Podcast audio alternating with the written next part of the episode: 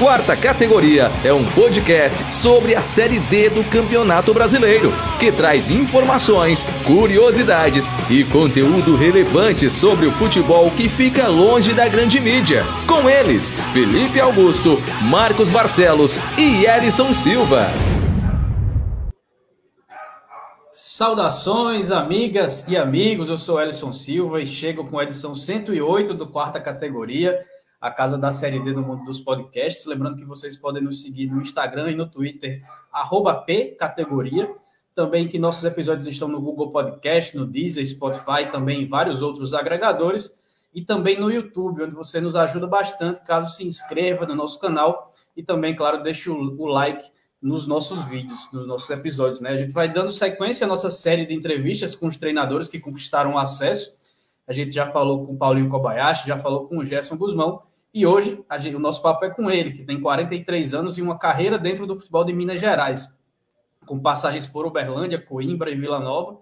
Ele esteve no Atlético já em 2018 e voltou agora em 2023 para comandar o time no acesso na Série D do Campeonato Brasileiro. Cícero Júnior bate um papo aqui com a gente para falar sobre a campanha também, claro, sobre a sua carreira e planos para o seu futuro. Seja bem-vindo, professor.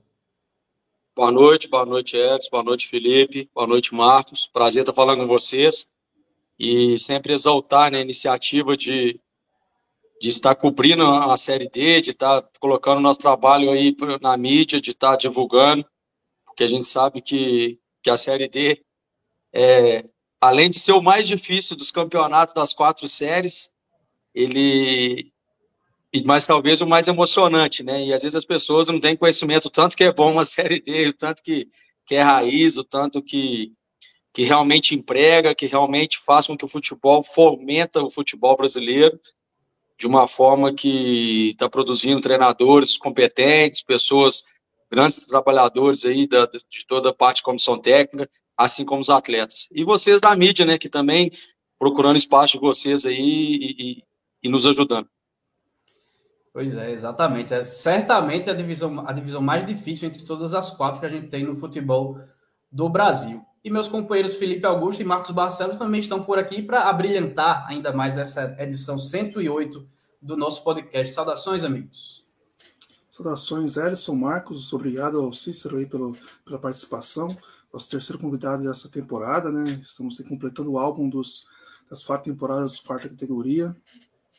Agradecer também aos médicos que indicaram a bezetacil para mim, para o Edson, que estamos aqui com voz. Exatamente. A dor de garganta chegou para a gente, mas estamos recuperados.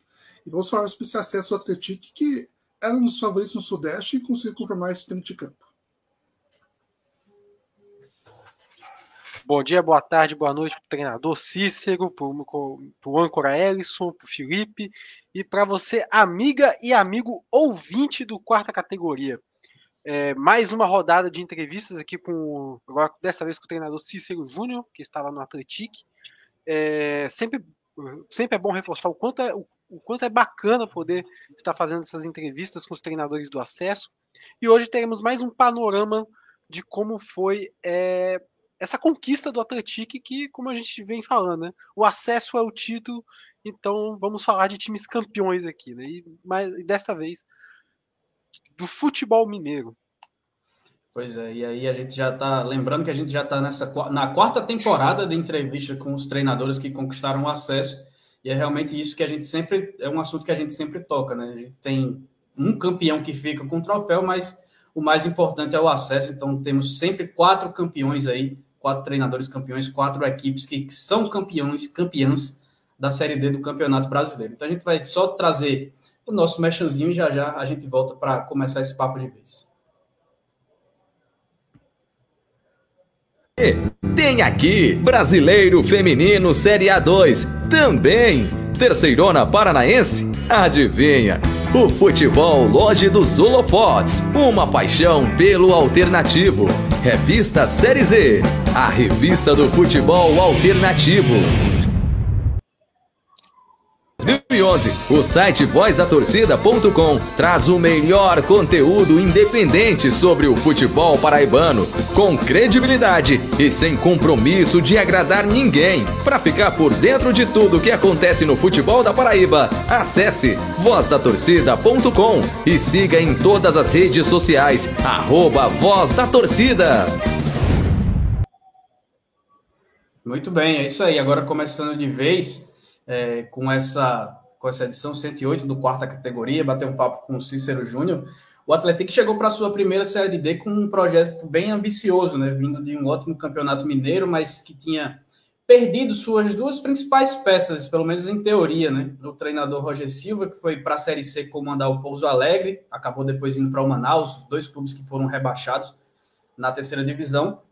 E também perdeu o Sassá, que tinha feito um campeonato mineiro até discreto, pelo menos em comparação com o que ele se tornou na Série D.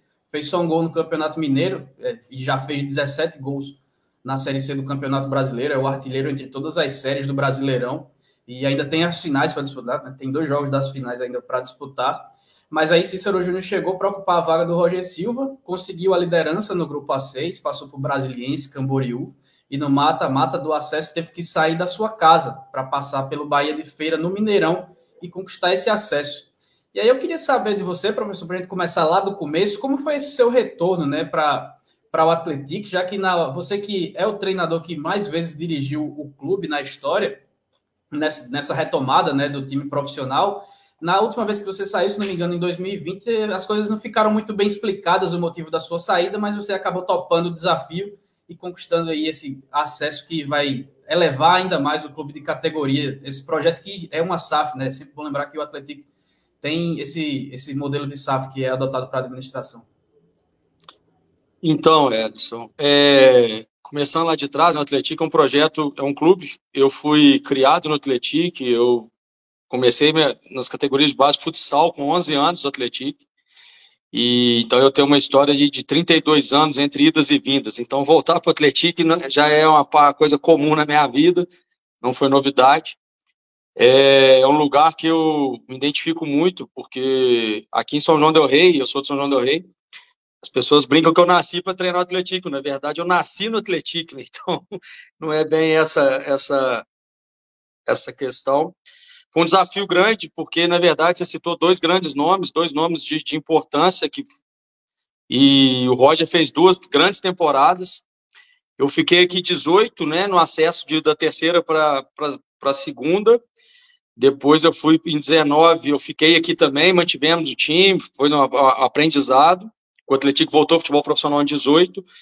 Em 20, eu fui para o Uberlândia, Voltei em 20 mesmo, no causa de pós-pandemia. Pós-pandemia não, né? É, pós, é, quando liberou, liberou os jogos, eu voltei para o Atlético e fiz a, o módulo 2 para o Atlético, subimos para a primeira divisão e depois fiz o Mineiro até a, salvo engano, até a sexta rodada e, e a gente teve uma, uma, situação aqui que eu acabei saindo e daí fui para o Vila Nova, Coimbra, e, e, graças a Deus fui muito feliz lá também. São clubes que eu tenho uma identidade legal. E trabalhei em poucos clubes nesses seis anos de futebol profissional. E quando veio esse convite, meu empresário, meus amigos mais próximos, até as pessoas aqui de São João do Rei, me falaram: você vai para lá, você vai, você vai voltar, você já tem uma identidade forte, já tem uma, uma situação legal com a torcida, já, já é reconhecido pelos dois acessos né, de, do Mineiro. E o time desmontou, foram 17 saídas mais a do Roger. Então, nós trocamos pneu com o carro andando, mas fomos felizes, trouxemos boas peças, pessoas principalmente enganjadas que entenderam o projeto Atlético e desde o início do campeonato conseguimos fazer uma grande competição. Eu queria pegar esse gancho né, lá dessa volta do Atlético, né, você falou que é, que é de lá. É, mudou muita coisa, muito parecido com o que você encontrou Outro não, que você tinha em 2018 a Atlético na terceira divisão mineira e o que tem agora a equipe, que agora é também de Série C? É, na, na, verdade, Felipe, o, o que mudou é que o Atlético mudou de patamar, né? Hoje o Atlético, eu, eu saí daqui com o Atlético um, um participante de Campeonato Mineiro. uma equipe que entrava para não cair. Né? Minha, na, até a minha, minha, participação aqui era uma equipe que a gente estava no primeiro ano de Campeonato Mineiro, onde o maior sonho naquela época era se manter né, na divisão, era é, chegar e. Até porque o Atlético tem uma história muito curta no futebol profissional, né? Se a gente for falar dessa retomada, são desde 2018 são seis anos, são seis temporadas. E agora não, agora o Atlético entra como, como protagonista. O Atlético tem uma camisa hoje que principalmente jogando em casa, principalmente jogando aqui no Atlético, é muito difícil enfrentar o Atlético. A torcida realmente abraçou, a região abraçou. A gente está falando aqui num raio de 100 quilômetros, São João del Rei não tem outra equipe profissional disputando os campeonatos nesse nível. Então a região toda hoje é, vive o Atlético. Então o Atlético soube utilizar isso bem, com a chegada da SAF, otimizou isso e hoje é uma equipe muito organizada, que assume todos os seus compromissos e está se buscando se organizar como estrutura também, que é importante. Né? Estão começando uma obra aqui no CT, isso tudo vai agregar, isso tudo vai fazer com o Atlético se mantenha no, no, no patamar que está e consiga voos maiores.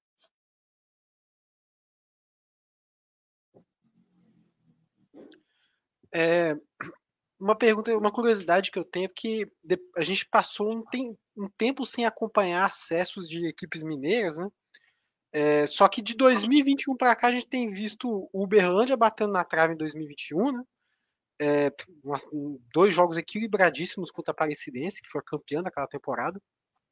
Tivemos o Pouso Alegre subindo em 2022 e o Atlético, se eu não me engano, né, corrija-me se eu estiver errado, né, time de São João del Rei, e que faz parte ali da região da Zona da Mata e do Campo das Vertentes, correto? Exatamente. E é o quarto acesso né, da região, só dessa região. Temos aí dois acessos do Tupi, né, de Juiz de Fora, mais o do Tombense. E aí eu queria saber como que fica a autoestima, né? Você que é de São João del Rei, é, como é que fica a autoestima do torcedor da, da, do município, é, se, se, juntando a outros, outras duas cidades, até que é, do caso Juiz de Fora já é uma cidade super conhecida, não que São João del Rei também, né? É, hum. E tem, também tem Tombos, né? Que se tornou conhecido, bastante conhecido pelo Tomense, né?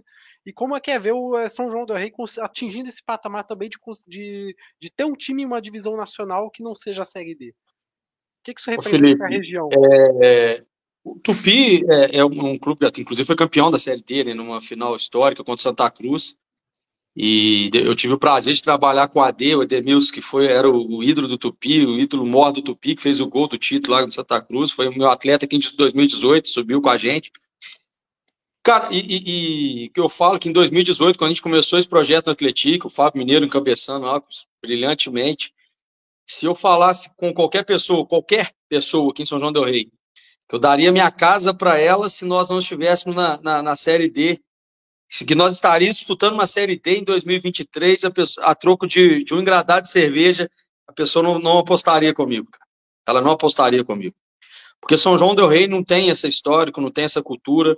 Hoje, São João del Rei, que foi terra de Tancredo Neves, é, terra dos sinos, terra da igreja, terra de uma universidade muito conceituada, que é o UFSJ, também hoje é a terra do futebol, representa Minas Gerais. Nós colocaram, colocamos seis mil pessoas saindo de 50 ônibus São João del Rei no Mineirão, cara. Isso aí é uma coisa, assim, um feito. É, foi bonito demais, né? assim.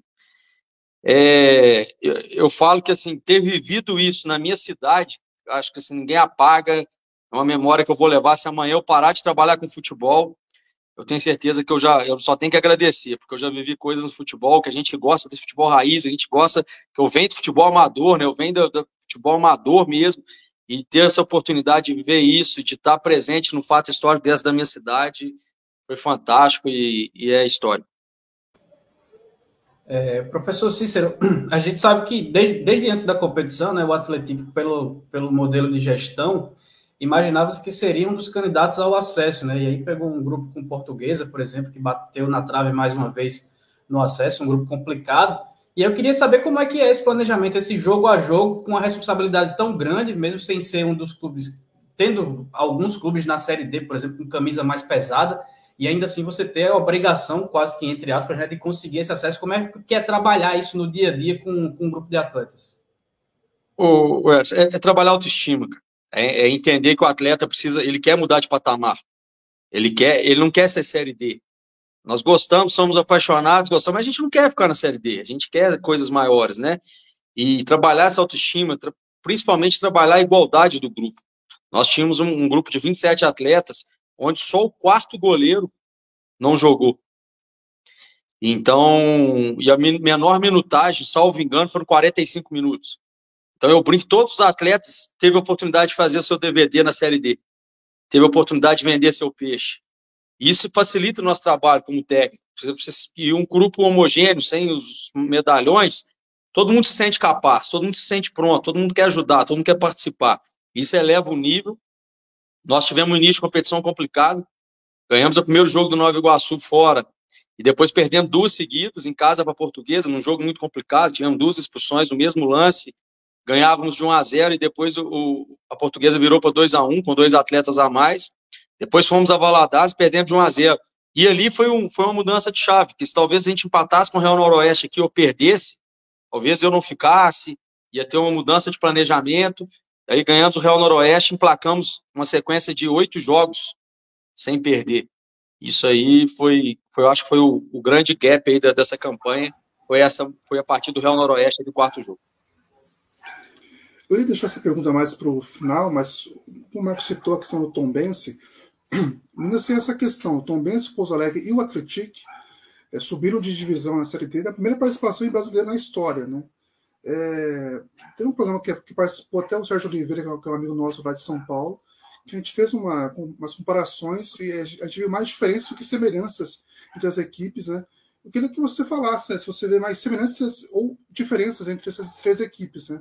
O Tom Benz tinha uma, um trabalho diferente né, no começo, quando subiu para a Série C, né, de, de, formar jogadores, de mandar jogadores para outras equipes. O Pouso Alegre fez um maneira muito ruim no passado, conseguiu reformular o elenco e subiu.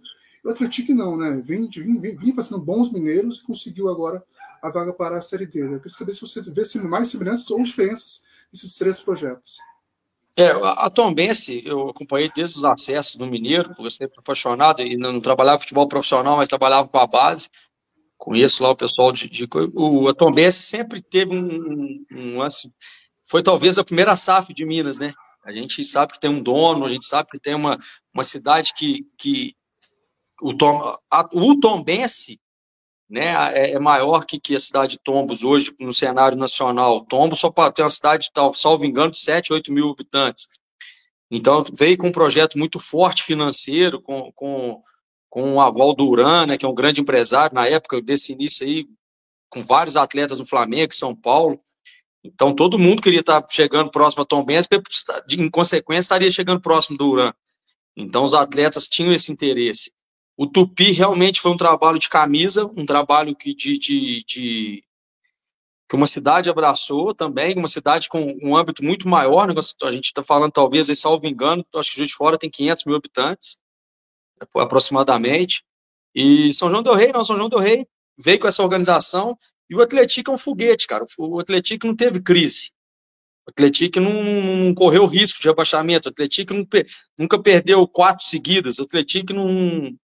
Então, assim, eu até brinco aqui que o Atlético precisa ter um, um trabalho de gestão de crise, nem que seja um curso, porque até então não teve é uma coisa que, que aqui não, não existiu ainda, porque só sucesso, né? todo ano o Atlético tá ou é acesso, ou é uma manutenção com tranquilidade, ou é título do interior, como foi ano passado, vaga na Copa do Brasil, jogou a Copa do Brasil esse ano pela primeira vez também. Então, assim, o Atlético, ele tem essa diferença que ele não sofreu hora nenhuma, todos os acessos dele foram muito rápidos e tem uma ascensão muito rápida no futebol. Bom, treinador, eu queria já é, pegar o gancho até da minha primeira pergunta e falar né, sobre até o, o, a retomada das atividades do Atlético naquela época, né, 2018. Né? É, na, naquele período foi até curioso que o seu o primeiro jogo do Atlético de volta no né, futebol profissional foi justamente contra o Pouso Alegre, né? E o do Pouso Alegre também, né? É, do retorno do Pouso Alegre também. E agora a gente vê, né, que ambas as equipes têm um acesso aí na, na, na bagagem, né? É, só que a diferença hoje é que nós temos o, o disputando a Série C do ano que vem e o Pouso Alegre vindo de um rebaixamento, né? E fica de exemplo, né, para a próxima temporada, né, o que aconteceu no, no, na equipe rival, né, no, no Pouso Alegre. E eu queria saber o que que o, você enxerga que está sendo feito lá no, no Atlético que possa ser mantido ou, que, ou algo que possa ser modificado, pensando na Série C já do ano que vem, e para não repetir o trajeto do, do Pouso Alegre, construir a sua própria trajetória, é, pensando pelo menos, ou no mínimo numa manutenção, ou até no sonhado acesso né, para a Série B. É, o Amazonas provou que, que é possível, né? Acabou de, de, de emendar um, um, outro acesso, saindo para o próprio Pouso Alegre no passado, né, na Série D, né? Pouso Alegre foi para a final eliminando o Amazonas, o Amazonas esse ano chega e bate, vai bater uma final de, outro, de Série C agora e com grande chance de, de fazer grandes jogos contra o Brusque. É difícil o, o, falar sobre uma casa que você não conhece, né? É difícil falar da casa do vizinho, se você não entrou lá, não tem, não tem conhecimento do que, o que, que aconteceu lá.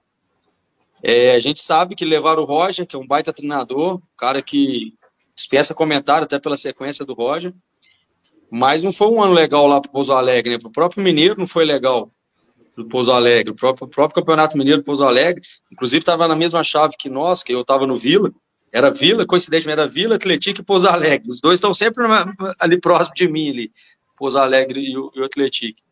Então, mas aqui no Atlético, eu acho que o principal é realmente agora estar tá investindo em infraestrutura, estar tá organizando para ter uma. É, eu acho que o principal é organizar a casa, porque não dá para a gente. Eu acho que a gente podia ter batido uma final, a gente poderia ter vendido mais caro contra o Ferroviário, o próprio o Bahia de Feira, a gente passou um susto no Mineirão, porque o campo passa a ser neutro, o compromisso de uma equipe que perdeu de 2 a 0 o primeiro jogo e vem para um grande palco. Eu, se sou treinador, falo, moçada, divirtam-se, façam DVD que vocês estão no Mineirão, hoje é dia de jogar. E foi isso que o Bahia de Feira jogou, sem compromisso, sem peso, jogaram muito, jogaram, mereceram a vitória e tomamos muito susto lá no Mineirão. Mas se fosse aqui em São João del Rei, seria muito difícil para eles. Haja vista que o Camboriú, para mim, talvez tenha sido a melhor equipe que nós pegamos no, no, no campeonato todo. E aqui em São João Del Rei a gente conseguiu reverter 2 a 0 e, e conseguimos reverter o resultado.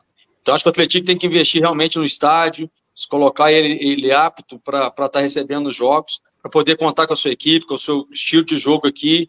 O estilo do jogo do Atlético é, é um de força, de pressão, de bloco alto, de ser, de ser proativo, de estar o tempo inteiro buscando o gol, pressionando o adversário. E quando você lega um campo igual o Mineirão, você perde um pouquinho dessa força, desse, desse equilíbrio de jogo.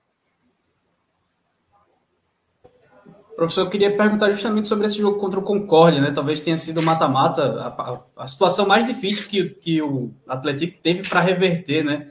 Dentro dessa, dessa Série D do Campeonato Brasileiro. E aí não são dois clubes com tanta tradição assim, então é, é, é fica muito em pé de igualdade o confronto, né? E você saindo atrás para tentar reverter contra um time também que não tem camisa, que vai já com uma vantagem para o jogo de volta.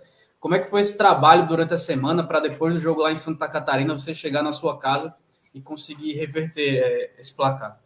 Camboriú, né? Você falou Camboriú, isso, isso, Camboriú. isso, isso. É, cara, foi assim uma semana tensa porque nós sabíamos a qualidade do Camboriú. Sabíamos que a gente tinha que fazer um jogo quase perfeito foi quase perfeito, tomamos um gol e depois o VAR anulou, mas que todo mundo assustou, estava 0 a 0 ainda. Uma baita equipe, uma organização tática muito boa, de muita força, um time muito forte fisicamente, bem característica do Sul, um time muito forte. Mas fizemos uma baita partida, fizemos um, um jogo que, que talvez duas outras partidas chamaram atenção, foi essa contra o Bahia de Feira lá também, que a gente jogou muito bem e contra o Santo André em casa, que a gente fez um 4 a 1 Santo André em casa, que nós realmente sobramos, foi muito bem. Então foi um jogo que. E ali, cara, ali desenhou um acesso, porque a torcida talvez tenha vivido o maior êxtase do, do, do estádio ali, maior êxtase dessa parte profissional, um 2 a 0 num, depois de 1 a 0 lá, um jogo com chuva, um campo com barro, uma característica que nosso time não, não se adaptou.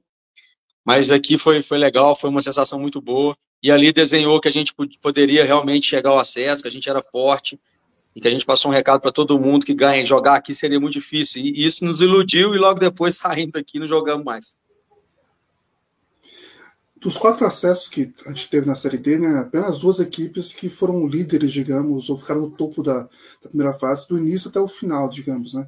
que foi o Atlético e o Ferroviário. O Ferroviário, na, na, na chave 2, não teve concorrência, né? O Atlético teve com a portuguesa. Qual que foi a importância dos jogos contra a portuguesa na primeira fase e de ter essa concorrência, né? Esse empate, não só com a portuguesa, mas o democrata, o democrata também, em algum momento também entrou nessa briga. Como é que foi essa. Qual foi a importância dessa concorrência nesse grupo A6 que vocês tiveram, principalmente com o português, que quase subiu também, é, que não seria nenhuma surpresa subir isso também, foi o segundo ano consecutivo. Qual foi a importância dessa concorrência para vocês, é, para depois entrar no mata-mata bem forte também? Os dois jogos com a especificamente, foram muito atípicos. Nos dois jogos, nós tivemos dois atletas expulsos, com menos de, de, de dois terços do jogo. Então, o jogo desenhou de uma forma, depois passou a ser um, um muda o jogo, né? Muda totalmente, você não tem mais é, muda a característica do jogo. Mas a nossa chave, de uma forma geral, foi muito equilibrada. E só a gente, na verdade, a Ferroviária fez a melhor campanha geral e nós fizemos a segunda geral em pontuação. Né? O campeonato todo nós brigamos ali, a Ferroviária sobrou em pontuação e em segundo ficou brigando nós em português o tempo todo para a segunda classificação geral, porque não sei se vocês lembram, mas nas quartas de final era primeiro contra o oitavo, segundo contra o sétimo, era um ranking, né, da, dos primeiros, dos... e isso foi importante para nós, porque pegamos o, o Camboriú e decidi em casa, né, a gente sabia que decidir em casa seria bom para nós. E a chave era muito boa, cara. Tirando, assim, eu, o Real Noroeste lá, muito difícil jogar. O time do Vitória muito organizado, muito bem treinado, um time que o Espírito Santo em breve vai estar brigando realmente aí por, por uma situação melhor na Série D, porque eles estão buscando isso. Eu acredito, gostei muito do time do Vitória, o trabalho lá. É, o Santo André dispensa comentário, né, cara? Pô, time que Série A1 de São Paulo. E, e, então o Democrata jogar lá em Valadares é muito difícil é muito difícil jogar em Valadares. Então, assim, foi uma chave que não só a portuguesa, mas todas as equipes exigiram muito. Isso talvez subiu o nosso nível, fez com que a gente chegasse um pouco mais forte para os jogos decisivos de mata-mata.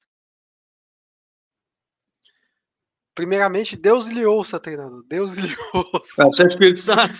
Sou do Espírito Santo, felizmente ou não, né? Não, cara. Cara, me surpreendeu muito positivamente, cara principalmente o Vitória. Não, o Real Noroeste é, fez uma campanha bem pífia nessa temporada, mas é um time que, como você falou. Mas o time era bom, cara, tivemos dificuldade. Eles tiveram problema, talvez, extra-campo, não sei o que acontece, mas o time, o time de uma forma começou bem a competição. Depois desandou. Desandou. É, e o Vitória, até assim, chegou para mim onde tinha que chegar. Mas enfim, é, você já deu uma palhinha sobre o, o confronto contra o Bahia de Feira no Mineirão, né? Mas eu queria que falasse também um pouco da partida de ida, né? Já, aqui, aqui no podcast é tradi tradicional a gente perguntar dos confrontos do, dos acessos, né? Os jogos uhum. decisivos. Uhum. E aí eu queria que você falasse um pouco da dificuldade. Teve dificuldade. 2 a 0 lá em, uhum. em Feira de Santana, assim, foi o placar mais elástico dos jogos de ida, né? Mas não significou que foi aquela superioridade toda que o, o Atlético teve, né? Não ainda teve. pegou, ainda pegou o tapetinho lá de, de Feira de Santana, tá. né? Que é, o, que é o gramado sintético mais esquisito, pelo menos visualmente, que a gente tem pelo Brasil. É muito apertadinho, cara, é muito pequeno. Então, assim, nós treinamos, nós e a gente não tem sintético aqui para treinar, a gente sabia da dificuldade. Tínhamos jogado contra o Santo André lá, que é sintético. Então tínhamos essa experiência durante a competição, ganhamos Santo André lá também. Mas a atmosfera estava muito legal lá em Bahia de Feira, cara. Uma casa cheia. Um, um, aí eu fui estudar o retrospecto do Bahia, assustava, porque o Vitória parece que nunca ganhou lá. O, o Bahia sempre tem dificuldade. Eles estavam a 15 jogos sem perder em casa. Tinham pegado o Nacional de, de Manaus, que estava com um trabalho fantástico, um time bom, fez uma boa campanha. E ganharam, vindo de um problema muito sério, que foi a perda daquele jogador que faleceu ou com tudo isso, passaram pelo Nacional e assim, cara, tava lotado o campo, mas tava, tava bonito, tava legal. Mas o nosso time tinha uma, tem uma vantagem, tinha uma vantagem o seguinte, o nosso time, além de muito competitivo, de pé na bola o tempo inteiro, a gente sabia sofrer, cara. O time sabia sofrer, a gente tomou pouco gol, a gente não fez tantos gols assim, fizemos 26 gols na competição, mas tomamos poucos gols. Nós chegamos no acesso com oito gols tomados, salvo. Então a gente, você pegar uma, uma campanha dessa tomando só oito gols, mediante ao nível de adversários que a gente enfrentou. Então, assim, realmente a gente sabia, tinha uma defesa muito organizada, muito bem postada. E, cara, e vou ser sincero, sofremos pra caramba. Foi um jogo que, assim, os caras amassaram a gente no primeiro tempo. Mas a gente montou uma, uma estratégia boa de, de contra-ataque. A gente sabia que o lateral direito dele subia muito e ali saiu as duas situações de gol. A gente conseguiu tirar proveito disso. E sabíamos que no segundo tempo, se eles começassem a não fazer o resultado, eles iam apavorar, porque eles sabiam que aqui em São João Del Rey ia ser difícil. Até então era em São João Del Rey, né? Para todo mundo era seria São João Del Rey o jogo da volta. Na terça-feira, acho que foi todo mundo pego de surpresa essa com a notícia que não seria mais aqui. Mas foi um baita jogo, uma baita experiência jogar lá e, e, e o Bahia de Feira, pô, legal, que atmosfera, cara, que torcida, que, que lugar legal para jogar. Pois é. É. E só complementando a pergunta, agora falando um pouquinho mais do jogo da volta no Mineirão, é, na, na ocasião da, do jogo de volta, né, a, gente, a gente chegou a comentar aqui que o, o Atlético, quando, joga em, quando jogava em casa, é, só tinha, se eu não me engano, tinha perdido alguns jogos, né? mas só tinha sofrido dois gols, se eu não me engano, em duas duas partidas, se não me engano, foi contra a própria portuguesa, que foi aquela virada, é, e também é, acho que não, foi contra algum. Não, não nós tomamos 4x2, fizemos 4x1 do Santo André, aí no último lance eles fizeram 4x2. Isso, foi contra o Santo André, foi é, aquele 4x2, né? Só tinha tomado dois gols, né? Que era o resultado que podia levar para os pênaltis, jogando lá em, em São João del Rei é, por ter sido a partida no Mineirão, por, o Bahia de Feira ter aberto o placar na, naquela, naquele jogo, feito 1 a 0 chegou algum momento de pensar, poxa, é, temos esse retrospecto, mas a, fugiu totalmente da zona de conforto por estar jogando longe de casa? É, não só por isso, eu acho que, que foi um jogo muito atípico, a gente jogou muito mal. Fomos muito mal na partida. É, a gente está saindo, sai de uma cidade pequena, saindo aqui na quinta-feira para BH, com a cidade inteira com, com, com aquela ânsia do acesso, falando em festa, preparando festa, é, organizando festa. Eu, eu te falo que foi a semana mais que eu fiquei mais mal-humorado, que eu mais briguei, que eu mais achei ruim de tudo, que eu tava, parece que eu tava pressentindo, cara, pressentindo, porque atleta é ser humano, atleta sabe da responsabilidade, sabe o que, que quando você toma um gol muito rápido, pô, se eu saio e tomo o segundo, vai para o pênalti, eu tomo o terceiro, acaba. A festa que eles estão fazendo lá é minha responsabilidade. Tem 100 mil pessoas esperando a gente lá com, com sucesso, se eu erro. Então, essa pressão. Essa, e o Mineirão, cara, é, é, iguala, iguala positivamente o jogo. Quem está melhor, quem está num dia melhor tecnicamente, vai sempre sair melhor, vai sempre sobressair. Mas, de novo, soubemos sofrer, quase empatamos o jogo no, no segundo tempo, aí no segundo tempo equilibrou, mas o primeiro tempo foi, foi assustador. É, professor, o, o, Sérgio Souza, nosso tá, tá acompanhando por aqui, nosso amigo, ele está falando sobre o confronto contra o Brasiliense da, da segunda fase, né? Ele está dizendo que a torcida do Ceilândia agradece por, por ter eliminado o Brasiliense, que foi a eliminatória fácil. É, pareceu pelos resultados e tudo mais, pelo 2 a 0 fora, pelo 0 a 0 em casa, que foi uma eliminatória tranquila, mas você bem falou logo no começo, né, que o Atlético mudou muito de elenco durante da, do estadual para a Série D, não tinha um time de grandes destaques, o que fazia com que cada um soubesse que podia brigar em pé de igualdade, né, dentro do elenco. E aí você tem, tinha do outro lado, na primeira eliminatória, já um brasileiro cheio de atletas consagrados, de renome, com um investimento também muito alto. É, eu queria saber de você como é que você projetou esse duelo antes e como foi do, lidar durante, né, e tudo mais, até da vantagem da primeira partida, do 2 a 0 fora de casa, para não ter um, um, um, esmorecimento muito grande antes do segundo jogo. E assim, é, o Brasiliense eliminou o Atlético na Copa do Brasil, né? Um jogo aqui em São João del Rei, ganhou, empatou de 1 a 1 e como era a primeira rodada, tinha vantagem pelo ranking, o empate era do Brasiliense. Então já tinha uma, uma vírgula em relação ao Brasiliense, né, cara? Já tinha aquela dúvida, o Brasiliense de novo, não é possível, tal. Mas aí, cara, o jogo lá foi um jogo que a gente também jogou muito bem, a gente a gente conseguia segurar o primeiro tempo e matar no segundo. Então, a gente, no segundo tempo, a gente sobrou, era para ter feito 3, 4 lá em Brasília. E aqui eles foram muito bem. Aqui eles jogaram muito bem, nós, só que aqui a gente estava muito ligado, muito bem no jogo.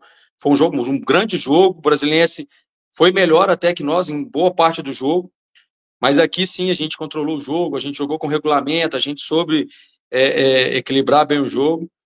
Mas, e, eu, e querendo ou não, um time que também de, de tradição né, dentro do, do, futebol brasileiro. Né? O brasileiro, pô, finalista Copa do Brasil, Série A de brasileiro, e como você falou, com pô, Brocador, Zotti, é, baita time, baita treinador que tava.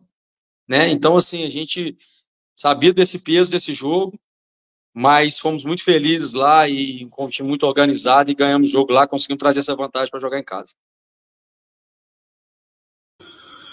É, tem um jogador específico no, no elenco do Atlético que esteve na, na segunda divisão que o time subiu, né, que é o Bruninho, e esse ano e continuou, esse ano ele voltou para o Atlético para disputar a Série D, né? É, o quanto que ele foi importante, né? Assim, ele não disputou tantos jogos assim, né, principalmente no, no, na reta final, mas qual, qual é a importância dele dentro do grupo também, né, de demonstrar o que, que era o Atlético, né, essa ascensão da equipe, qual é a importância dele para você nesse time? Claro que você também, né? Você acha que é o maior expoente disso, né? Que participou de toda essa, toda essa ascensão. Mas qual é a importância dele nesse, nesse elenco? Felipe, na verdade o Bruninho, cara, tá virando uma situação complicada para mim, né? Porque a gente foi campeão no Vila, a gente subiu o Atlético aqui em, juntos em, em 20 para 21. Fomos campeões do módulo 2 do Vila, subimos o Vila para a primeira divisão de novo e agora mais um acesso junto, né? Então, assim, uma relação que está dando certo aí. É, o Bruninho é um professor fantástico, não é um líder, é um, não é um líder de vestiário, não é um líder coisa, mas é um cara extremamente profissional, um cara muito simples, até por isso, por ser muito simples, quase não fala, é, é extremamente discreto, mas dentro do campo é de uma qualidade técnica, um, um jogador que trabalha muito bem com as duas pernas, é um extremo, taticamente muito bom jogador, ajuda muito a recomposição de linhas, e, e, talvez isso tenha sido um grande problema nosso para o jogo da volta contra, contra o Bahia de Feira. Porque nós não tínhamos, é, em boas condições, dos 26 gols, nós não tínhamos 18 gols nossos para jogar. O Brandão machucou com 10 minutos de jogo contra o Bahia de Feira. Na verdade, ele machucou lá, fez os dois gols lá do acesso. E, e 10 minutos no Mineirão, a gente já jogou ele no sacrifício e ele machucou. O Bruninho machucou contra o Camboriú, não voltou mais. O Wanderson, que era o reserva do, do Brandão, que tinha cinco gols no campeonato, não jogou mais também, depois do, do, do Brasil de Feira, machucou. E o Alan Dias, que era o cara que tinha quatro gols, que é um, um mito aí da, dessas séries D e C, né? Um cara que conhece os acessos aí, tem, sabe os atalhos, não estava 100% fisicamente, que era um cara que eu poderia utilizar como nove. Até fez o gol de independência no jogo contra a Ferroviária mas não estava bem fisicamente, não suportava 90 minutos. Então a gente jogou improvisado tanto nas beiradas como nove, o que dificultou muito a, a formação do nosso ataque. É, como a gente comenta bastante aqui no, no, quarta categoria, né? Que a Série D é uma competição não só é a mais difícil, né? Do, do calendário do futebol brasileiro, mas também envolve um monte de coisa aí, né? Que é são culturas diferentes, é, geografia distinta, tem toda a questão de regionalidades. E aí eu queria saber é, de você, treinador, se nessa questão da geografia, né? Gente sabe que a logística da Série D também é muito puxada, né? É, como é que foi lidar com, com, essa questão, né? E se você tem alguma história curiosa de, de, de, dessa, desses deslocamentos da equipe do Atlético durante a Série D. Cara, é, o principal é ter um grupo homogêneo, porque não dá para você contar com os caras todo final de semana. Você ter certeza que, principalmente na reta final, quando começa quarta e sábado, mais viagem, mais aeroporto, e aí você começa a treinar, não, não, não temos voos fretados, né? não temos os melhores horários de voo. Então, assim, viajamos sempre em horários muito complicados de voo. Pô, a gente saiu de Camboriú é, uma da manhã, cara de Camboriú para ir para Florianópolis, o voo era 5 da manhã, só que nós chegamos do jogo 8 da noite. Jantamos, não podia dormir, ficamos virados para depois. Aí você perde dois, três dias, você vai ter um atleta de novo recuperado quarta-feira. E é mais, para mim, a mais difícil, né, o mais inusitado foi para contra o Real Noroeste. Porque a CBF, salvo engano, não vou dar precisamente, dá 700 só acima de 700 quilômetros que ela dá passagem aérea de São João del Rei até Colatina, ou eu acho que lá em Noroeste, Real Noroeste, lá não tem, não esqueci o nome da cidade. Não tinha Águia hotel. Branca. Hã? Desculpa. Águia Branca. Águia Branca, acho que não tinha hotel para receber. Então nós ficamos em Colatina, que é 80 quilômetros, e de São João del Rei lá, 670 quilômetros, cara. Nós viajamos 14 horas de ônibus. Para ir, 14 horas para voltar, só que depois do hotel já tivemos mais uma hora e meia, duas horas para chegar no estádio, jogar, não conseguimos tomar banho, entrar no ônibus para voltar para Colatina para tomar banho. Então, assim. Lembrando, lembrando, que lá no meio do nada, né? exatamente, cara. Assim, e a estrutura é, é, é precária, né, para banho, só tinha um chuveiro. Pô, 40 pessoas, um chuveiro. Falei, vamos entrar no ônibus e vamos voltar, cara. Aí entramos no ônibus, voltamos para Colatina. Graças a Deus com a vitória, ganhamos lá, porque se perde, ainda volta, ainda volta sem banho é foda, né? Mas pelo menos tomamos banho. Voltamos sem banho, mas voltamos com os três pontos. É, Série D tem muita gente que acha que é brincadeira, né? É, é, tem, tem, tem muita situação complicada. Né? Não, não só na Série D, né? A gente viu, por exemplo, o Amazonas para pegar o Botafogo da Paraíba no quadrangular do acesso da Série C, passou três dias viajando. Não, não teve, saiu, passou três dias de Manaus para até chegar em João Pessoa. O jogo precisou ser até adiado, inclusive, é uma situação bem complicada. E para nós aqui, o Confins, que é o aeroporto que a gente estava utilizando, são quatro horas de ônibus. Então você já começa quatro horas de ônibus, mais conexão, mais não sei o quê, vai BH São Paulo. A gente, porque a gente fica menos tempo é no avião.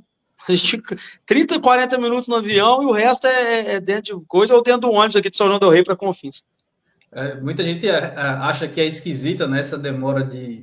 A, série, a série D ser geralmente um jogo por semana, mas é porque para deslocamento é muito ruim. É, a, a malha aérea ou até rodoviária é bem complicada no interior dos estados. Mas, professor, voltando ainda para o começo, é, foram 17 atletas que saíram do estadual até a Série D. Eu queria saber como é que, dentro de, um, de uma SAF, né, como é que foi esse processo de formação do elenco? Foi muita, muito na base da sua confiança? Ou existe um banco de dados de jogadores? Como é que foi formado esse elenco que teve, por exemplo, o Adilson Júnior, que se tornou um jogador importante na campanha, Adilson Bahia. Adilson Bahia. Adilson Bahia. Adilson Bahia que foi um jogador importante na campanha, que, por exemplo, preferiu sair do Floresta, que estava jogando a Série C, para participar da campanha do Atlético. É, o que, que acontece? É, o Fábio, Fábio é, é, é uma águia para contratar, ele é muito, muito ligado no futebol, ele conhece jogador que você tem, e é tudo aqui, tudo na cabeça. Ele é fantástico. Né? O Adilson é um cara que eu e ele, eu e Fábio, a gente monitora desde a portuguesa, quando ele jogava na portuguesa, que é campeão da Série A2 pela portuguesa. Ferroviário também de Ceará jogou, então assim, a gente vem, vinha monitorando ele, como o Alan Dias teve aqui em Minas, na RT, teve no, no Coimbra, então a gente tem sempre esse, esse laço, essas coisas, e assim, cara, vai muito também do feeling, vai muito da oportunidade, do momento certo, e a gente não apostou em não trazer estrela, talvez tenha sido o único time que o Atlético fez sem trazer um medalhão, sem trazer um atleta que, que fosse figurante aí no cenário nacional. É, voltando um pouquinho naquela questão do jogar no Mineirão, né, jogar em Belo Horizonte, na verdade, né? É, como é que vocês receberam essa notícia, né? É, a possibilidade tinha também de ser em Muriaé, que seria mais longe ainda, né? É, e o quanto que o 2 a 0 lá em, em Feira Santana foi importante para vocês, né? Porque, o, como você citou, né, o jogo em Belo Horizonte foi bem difícil, né? É, se fosse o contrário, se fosse um a 0 ou um empate ou outro, outro resultado, você acha que seria muito difícil de reverter a, a situação pelo que você sentiu lá no Mineirão? Felipe, é, é, é difícil é, cravar e dar uma opinião sobre isso, porque muda muito o conceito do jogo, né? Quando você tem que correr atrás do resultado, você obrigatoriamente, mentalmente, você já se prepara para atacar. Quando você tem a vantagem no jogo mais importante da história de um clube, mais importante talvez da sua carreira, e você já está ganhando de 2 a 0, intuitivamente você já entra meio que para defender, você já entra mais, mais resguardando. Não é nem o espírito já ganhou, não, é mais um de, de resguardar mesmo. É, Muriaé não existiu essa possibilidade, tá? Isso foi uma, uma notícia que vincularam, que não, não existia essa chance, porque o que realmente foi vinculado aqui seria Independência, Mineirão ou até Nova Lima. Mas nenhuma dessas outras é, seria uma dessas três situações só. Mas o Mineirão, primeiro que assim, cara, é um é campo muito bom para jogar. Não tem como você poder defender o Mineirão. Na época a gente ainda brincava que os atletas, Cruzeiro e Atlético, estavam criticando muito o gramado. E para nós estava uma maravilha, estava lindo jogar no Mineirão. só que iguala e, e, e o time que está melhor tecnicamente no dia e precisa jogar, né, precisa da bola, precisa jogar, precisa de espaço, o Mineirão, um estádio como o Mineirão favorece. Acho que talvez se nós estivéssemos nessa condição, talvez acharíamos mais espaço também, como o Bahia de Feira achou.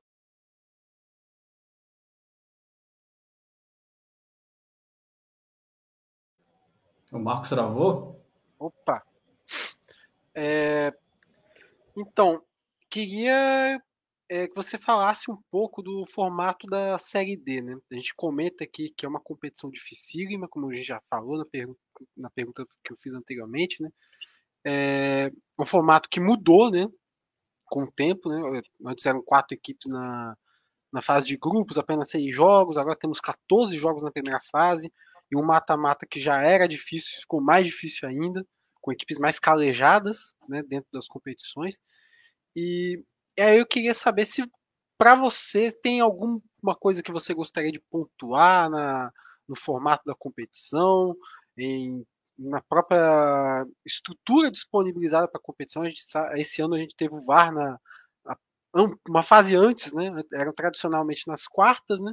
Foi introduzido nas oitavas, né? Uhum. Tem alguma, algum ponto de melhoria que você acha que pode ser feito na competição? Ou algo que você queira elogiar na própria competição também? eu acho assim, eu acho, eu acho muito legal a competição, porque ela, toda a dúvida que a gente tem sobre pontos corridos ou mata-mata, ela oferece as duas situações. Então a gente acaba que tem dois campeonatos distintos. E o mata-mata vem quando o nível realmente sobe, né? E a, nesse, e a importância sobe. É, questão de logística, eu, não, eu acho que não tem jeito. O Brasil é muito grande. O próprio Campeonato Mineiro é muito difícil. A gente viaja demais quando tem Campeonato Mineiro, é uma extensão muito grande. Mas a única coisa que eu vi que assim que pode ser melhorado, mas isso talvez não seja só na série D, é arbitragem. A gente nota que tem muito teste na série D, muito árbitro que não tem experiência ainda e vai, vai apitar um jogo às vezes, pô, lá no, aqui no Atlético tem pressão, ou lá na Bahia de Feira que tem pressão, o cara ainda não está pronto para aquilo.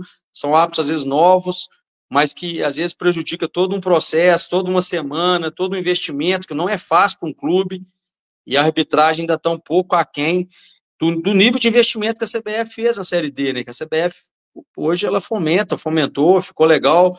Eu acho que, que deu muito emprego, valoriza o profissional que está entrando a nível de, de, nacional, porque você começa a ter, como você falou, 14 jogos. Antes você jogava seis jogos a agosto, é, que agosto nada, julho já tinha acabado, ia embora, acabou o ano.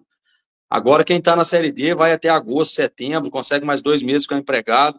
Isso foi, foi uma sacada e o atleta mesmo, né, poder estar tá empregado, tá podendo mostrar seu trabalho e buscando coisas maiores. Haja visto o tanto de atleta que saiu da, da, da, da, da, Série D e conseguiu até acesso agora no Brusque, salvo engano, o Tobinha e o, o outro menino do, Brasiliense. É, no Botafogo tinha atleta da Série D que jogou a Série D e foi jogar no Botafogo agora. Então, assim, isso foi muito legal para nós profissionais. Professor, a gente vai chegando agora à última rodada de perguntas, até para te liberar também, já chegamos em quase 40, quase 50 minutos aí de papo. E aí, sobre essa questão de arbitragem, né, é, a gente reclama aqui de uma lógica que existe dentro da CBF, por exemplo, de um árbitro que vai mal nas séries A e B, a punição dele é, dir, é dirigir jogos em, em, em, séries na C e na D, né? E a gente teve agora, por exemplo, o caso claro do Wilton, que não marcou o pênalti de mão do Yuri Alberto, e que ele expulsou o Robinho na, por fazer cera, por retardar a saída de jogos, mas expulsou alegando que ele já estava fora. Então, como é que ele atrasou a saída do jogo se ele já estava fora de campo? E aí, a Volta Redonda vai entrar na, no STJD, pedida anulação da partida e tudo mais. Então, Aí você vê um, um, árbitro que faz uma besteira muito grande na Série A, ele vai e faz uma pior ainda num jogo de acesso, né? Porque ali do Paysandu e Volta Redonda era de fato um jogo de acesso. Volta Redonda na bronca deve ir até para os tribunais. Mas voltando aqui para o nosso encerramento, vou fazer duas perguntas em uma. A gente tem sempre uma pergunta tradicional aqui, que é para saber sua opinião, suas avaliações sobre os outros treinadores que conseguiram subir de divisão. O Alexandre Lopes, que você enfrentou na Ferroviária, inclusive, né, na, na semifinal também do Paulinho Kobayashi, que foi o campeão pelo, pelo Ferroviário, e também do Gerson Guzmão, que subiu, é, tirou o Caxias de uma situação até delicada e conseguiu subir de divisão, um time que já, um clube que estava numa espera de muito tempo para conseguir esse acesso. E a outra pergunta, é, você acabou não renovando seu contrato com o Atletic é, para o ano que vem, pelo menos ainda, né? Esse impasse, essa não renovação, você está tentando abrir mercado em algum lugar fora de Minas, já que você tem a trajetória completa fora de Minas, pode tentar usar esse destaque na Série D para tentar abrir novo mercado? Ou é uma situação que, negociando, ou tem alguns outros detalhes a serem resolvidos para definir essa situação ainda? Então, falar, do, do, desses treinadores é fácil, né? Falar de treinador com sucesso é fácil.